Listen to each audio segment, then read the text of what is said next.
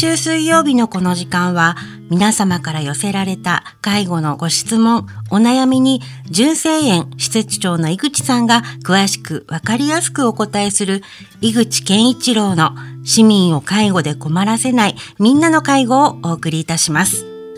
私は番組アシスタントの FM 小田原小山由香子と申します。井口さん、今週もよろしくお願いいたします。はい、よろしくお願いします。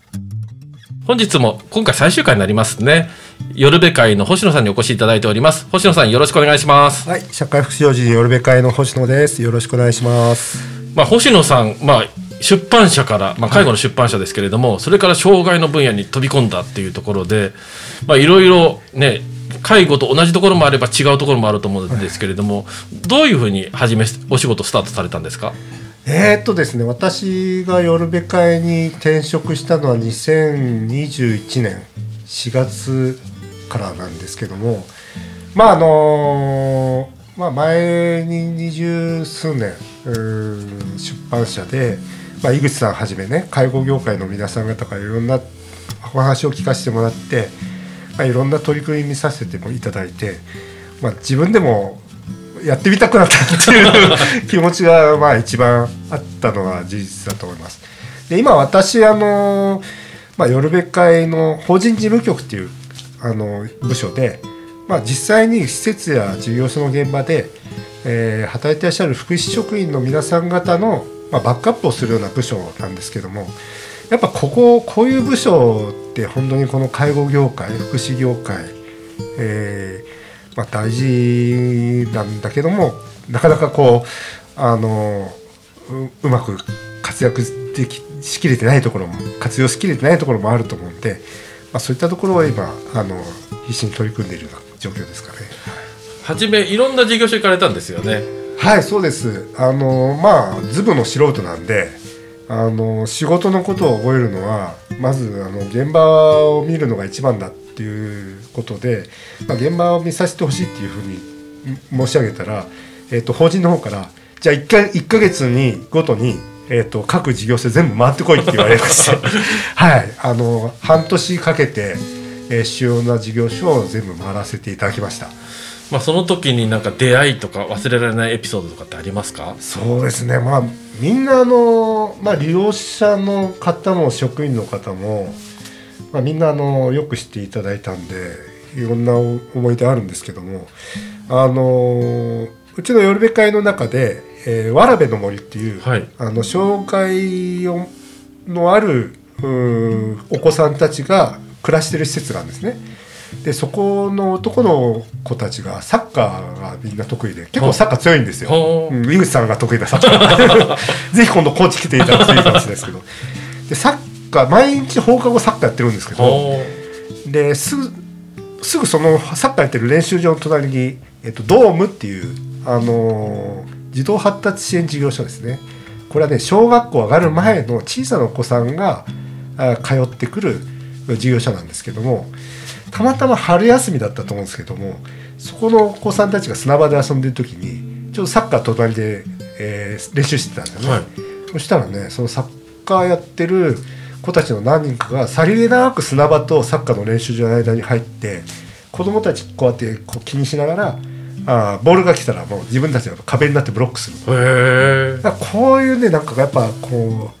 うまあ男の子たちが、まあ、サッカー夢中になってる男の子たちが、まあ、小さい子がいる時にさりげなくそうやって、うん、うん、あの守るっていうかね、うん、うん自分たちで守ろう誰からも言われなくて守るっていうそういうのが、まあ、昔ながらのね昔の僕団地住まいだったんで団地の公園ってやっぱそういう風景あったんですけど、うん、なんか久しぶりにいてねなんかほっこりしたなっていうのが一番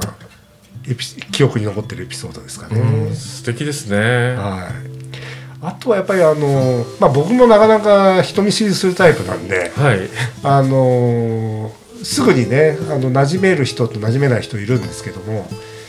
っぱあの入ったばかりの頃から、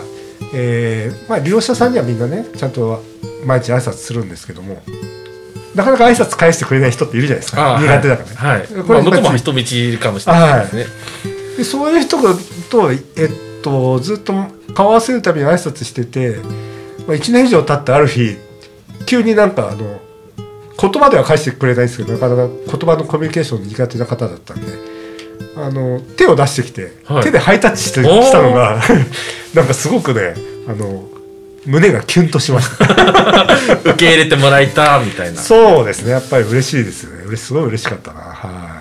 僕もあの先週ですね、まあ、ショートステイにいる重度の認知症の方なんですけれども、はい。初め帰る帰るって言ってた人がですね、まあ、僕2時間ぐらいずっといろいろ話聞いてであの今日も会ってきたんですけれどもね、あのもう本当に僕の顔見るたびにニコニコってしながら手振ってくれてすごい嬉しいなとい思って。はいいい。ですよね。はい、なので皆さん例えば障害があっても、まあ、認知症があっても心があるので、うん。まあ、それをしっかり受け止めていくっていうこと大事ですよね。そうですね。私あの前の出版社の時代からやっぱ思ったんですけど介護職員ってあのお年寄りのねあの、まあ、介護必要になったお年寄りの、まあお世話をするっていうような見方されるんですけどちょっとかっこいい言い方するとそのじおじいちゃんおばあちゃんたちの夢を叶える仕事だと思うんです。で障害福祉もやっぱり同じで、まあ、うちの夜べ会ですと本当に3歳4歳の幼児から80何歳までの高齢者の方まであの障害のある方の向けのサービスやってるんですけど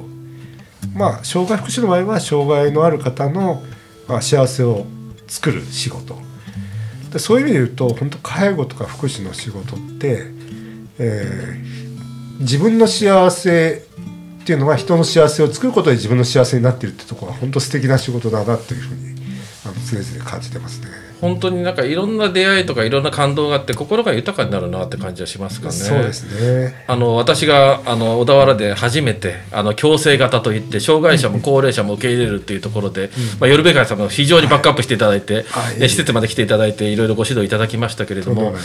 あの障害者の方を受け入れて今うちも何人か障害者の方がご利用してくださってますけれども、本当にあの高齢だけじゃなくて障害の人も一緒にいながらいろいろ我々も学ぶことが多いなと思ってますし、たくさんなんか感動が増えたなという気もしてますかね。そうですね私もだから2年前に夜べ会に入って、まあ、職員の方からもいろいろ教わるんですけど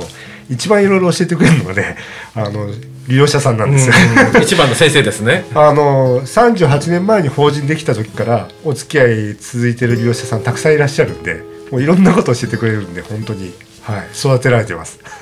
地域の下支えとして 夜べ会が活躍していると、はい、鍛えられてます。はい。えー、4週にわたってですね星野さんにいろいろ夜べ会であったりだとか介護の歴史を話さ話していただきましたけれども、まあ、あの働く側の人たちに対して何かメッセージというかあの、まあ、夜べ会とも我々も連動しながらですね、今星野さんにもですね神奈川県のロボット委員会にも入っていただきながらですね ICT の活用とかですね、まあ、うちで見たあのシレットセンサーすごいいいっていうのでねすぐさま導入していただきましたけれども働く環境ってどうなのかなってなんかちょっと障害の人怖いなっていう偏見持ってらっしゃる方も中にはいらっしゃると思うんですよ。はい、どうしたらうまくコミュニケーションを取っていけるのか何か星野さんが体得した秘訣みたいなのがあればお願いします。いやなそんなめっそうなものはないんですけど まあ結構今あの介護とか福祉の仕事はねあの給料が安いから処遇が低いから、まあ、その辺を手当てしましょうとかなんかそういう話とかやっぱ多くて、まあ、それはそれで大事だと思うんですけど、まあ、さっき井口さんがおっしゃったみたいにやっぱ心の部分ってすごく大事だなと思ってまして、まあ、心を満たすような仕事のやりがいっていうのももちろんあるたくさんあるんだけども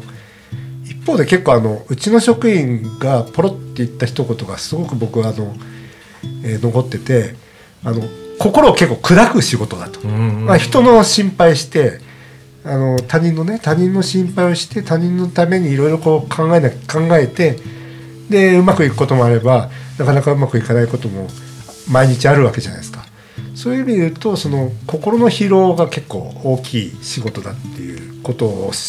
職員の方がおっしゃってるのはやっぱり印象に残ってるんです。なので、まあ、私はあのそういうこういう福祉の事業所の事務っていう、まあ、バックアップ役の仕事にいる中で心がけてるのはどうしたら働く人たちの余計な不安を取り除けるかなっていうのがすごくあってでそういう不安を与えてる人っていうのはもちろん利用者さんが与える場合もあるし利用者さんのご家族が与える場合もあるし周辺地域の方が与えてる場合もあるし職場の中の人間関係を与えてる場合もあるんだけどもなんかそういったところのねなんかの、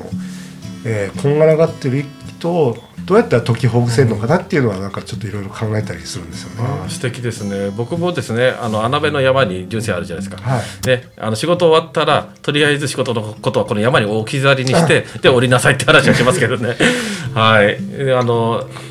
プライベートも充実してないとですね、うん。心が生き生きとしませんしあともう一つ必ず言ってるのは何でも相談できる人家族でもいいし、あの友達でもいいし職場内でもいいですけれども一人作りなさいって話はしてるんですね。大事だと思います。はい、あの今おっしゃってた中で感情労働という部分ですけれども、肉体労働とか頭脳労働って多分寝てねゆっくりお風呂入ってね美味しいもの食べるよりは大体解消できるんですけれどもあのその感情労働だけはですね一人ではなかなか解決できないので、うんしっかりそれは聞いてくれる人が必要かなとも思いますね。そうですよね。だからそういう意味で言うと介護とか障害福祉の現場って話の聞くのスキルが上手な人ってたくさんいる職場じゃないですか。はいはいだからそういった部分のねいいところ強みっていうのをうんやっぱり引き出していくよううん。な工夫とかをねやっていくと変わってくるんじゃないかなって気がしますよね。高齢者の施設もそうですし障害者の施設もそうですけれども、いい事業所って人辞めないんですよね。そうなんです。ね、はいそこにはやっぱりそういうふうにしっかり聞いてくれる先輩とかがいるっていうのはすごい大事ですよね。うんでうまくがっちりはまれば人間としてしっかり成長ができるそして人生が豊かになる仕事でもあると思うのでぜひ障害者分野でもねさまざまな人にチャレンジしていただきたいなというふうに思っております。はい、介護はね障害の現場はねそういう意味で言うとそういう働く場を求めている人にはぴったりだと思いますねはい、星野さんありがとうございました。どうもありがとうございました井口健一郎の市民を介護で困らせないみんなの介護では、介護に関するご質問、ご相談をお待ちしております。メールは fmo.fm- 小田原 .com。ファックスは0465-35の4230までお送りください。この番組は社会福祉法人小田原福祉会の提供でお送りいたしました。特別養護老人ホーム純正園からのお知らせです。日本の65歳以上の高齢者は3600万人。女性の4人に1人が70歳以上の時代です。そして家族の介護を隠している人はおよそ1300万人いると言われています。特別養護老人ホーム純正園では個別に介護の無料相談会を行っています。特別養護老人ホームへのご入居を考えている方、在宅介護の苦しさ、誰にも言えない悩みを抱えている方、在宅介護で仕事とプライベートの両立に悩んでいる方、純正園ではどのような相談でもお受けいたします。介護の専門家があなたの気持ちに寄り添いながら、介護が必要なご家族と暮らす生活設計を一緒に考えます。もちろんプライバシー対策は万全です。市民を介護で困らせない純正園相談室までお気軽にご連絡ください。電話は0465-346001メールは info アットマーク純正園 .jp です。